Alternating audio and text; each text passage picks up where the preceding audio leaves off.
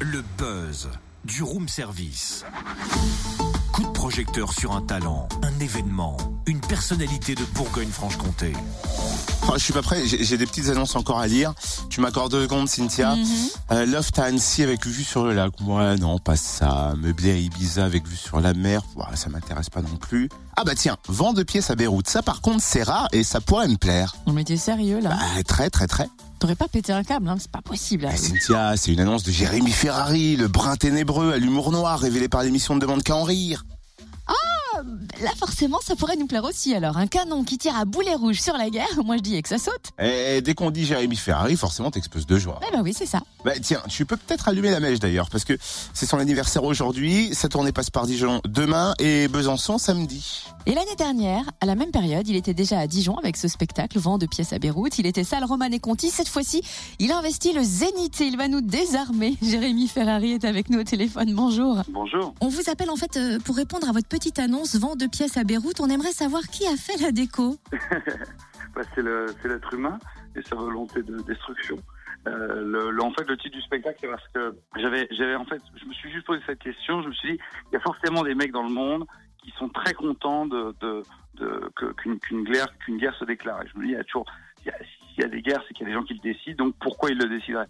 Et donc je me suis amusé à chercher, en fait, qui pouvait euh, profiter euh, de la guerre. Et en fait, on s'aperçoit que à chaque fois qu'il y a une guerre quelque part, c'est jamais pour les raisons euh, qu'on nous dit, c'est jamais pour les raisons pour lesquelles on, essaie, on convainc les mecs d'a- d'aller se battre, parce que c'est jamais ceux qui décident d'une guerre qui vont sur le terrain. Et on s'aperçoit qu'en fait, c'est toujours lié à des intérêts évidents politiques, économiques, diplomatiques, etc.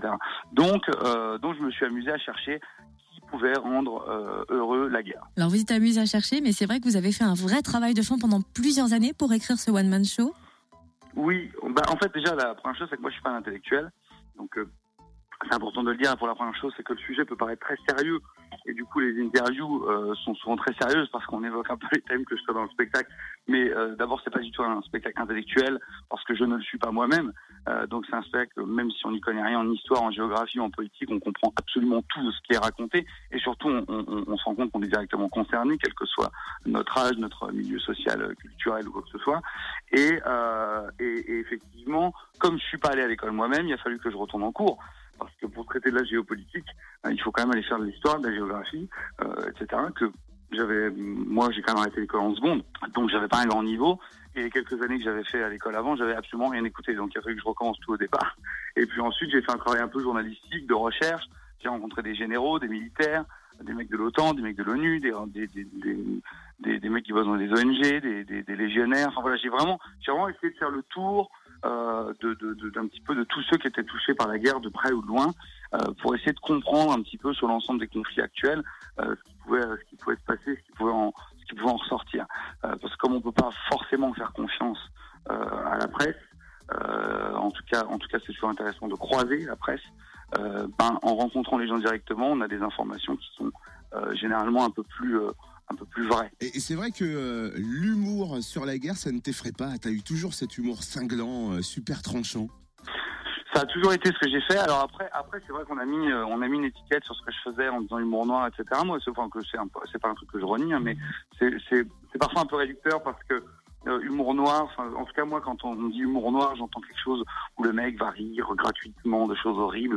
C'est quand même très loin de, de, ce que je fais. Après, ça reste quand même effectivement de l'humour noir, de la provocation, etc. Il y a aussi énormément d'absurde. Et après, oui, j'ai toujours fait ça, mais mais mais parce que c'est parce que c'est l'humour qu'on pratique au quotidien. Moi, c'est ce que j'ai toujours fait dans la vie, et c'est ce que font les gens. Je veux dire, dans notre quotidien, on se moque, on taquine, on rigole de des autres, etc. Je veux dire, c'est ce qu'on fait dans la vie. Ça c'est clair. Oui, Il a raison. c'est trop vrai. Merci Jérémy Ferrari. Rendez-vous donc au Zénith de Dijon bah, demain à 20h30 pour découvrir son spectacle Vent deux pièces à Beyrouth. Et samedi soir à Micropolis Besançon à 20h30. Et puis rendez-vous demain dans le buzz à 6h10 pour la suite de l'interview. Et si vous voulez suivre son actu, www.jérémyferrari.fr. Retrouve tous les buzz en replay. Connecte-toi. fréquenceplusfm.com